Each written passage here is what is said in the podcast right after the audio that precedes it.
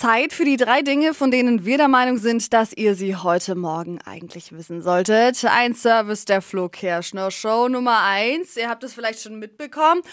Puh, ganz schön windig aktuell. Orkantief Emir ist gerade unterwegs und sorgt Ui. für stürmisches Wetter. Ja, die Hexen von Halloween haben sich jetzt schon beschwert. es ist ein bisschen schwieriger, auf dem Wesen unterwegs zu sein. Auf dem Heimflug. Die können ja jetzt wieder zu Hause parken, ist ja jetzt doch schon vorbei. Im Sommerhaus der Stars hast du es geguckt gestern? Nee. Äh, Serkan und Alex haben sich äh, total gezofft. Mega böse Beleidigungen haben sie sich da an den Kopf geworfen. Mit anderen Worten, es war einfach genauso wie immer. Wollte ich gerade sagen, was ist eigentlich anders als sonst? Also es ist wirklich so schlimm. Oh Aber wenn man mal einfach sein Gehirn ausmachen möchte, dann kann ich euch das echt empfehlen, sich das mal reinzuziehen. Ike Hüfgold plant nächstes Jahr eine Abschiedstournee. Der möchte Wahnsinn. aufhören, der Malle-Sänger. Ist doch krass, oder?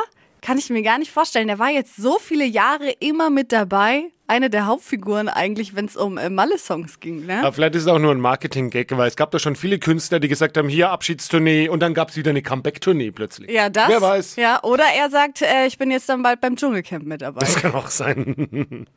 Das waren sie. Die drei Dinge, von denen wir der Meinung sind, dass ihr sie heute Morgen eigentlich wissen solltet. Ein Service der Flo Kerschner Show.